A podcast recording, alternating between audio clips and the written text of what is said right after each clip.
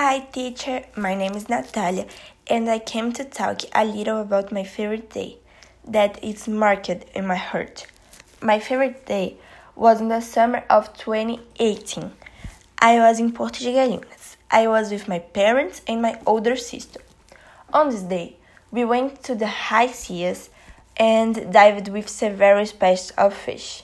We swam a lot, and it was super fun this family moment. We arrived late and very tired at the hotel. We went out to eat and sleep early. It was a beautiful day, and for sure, I wanted to live again. Bye!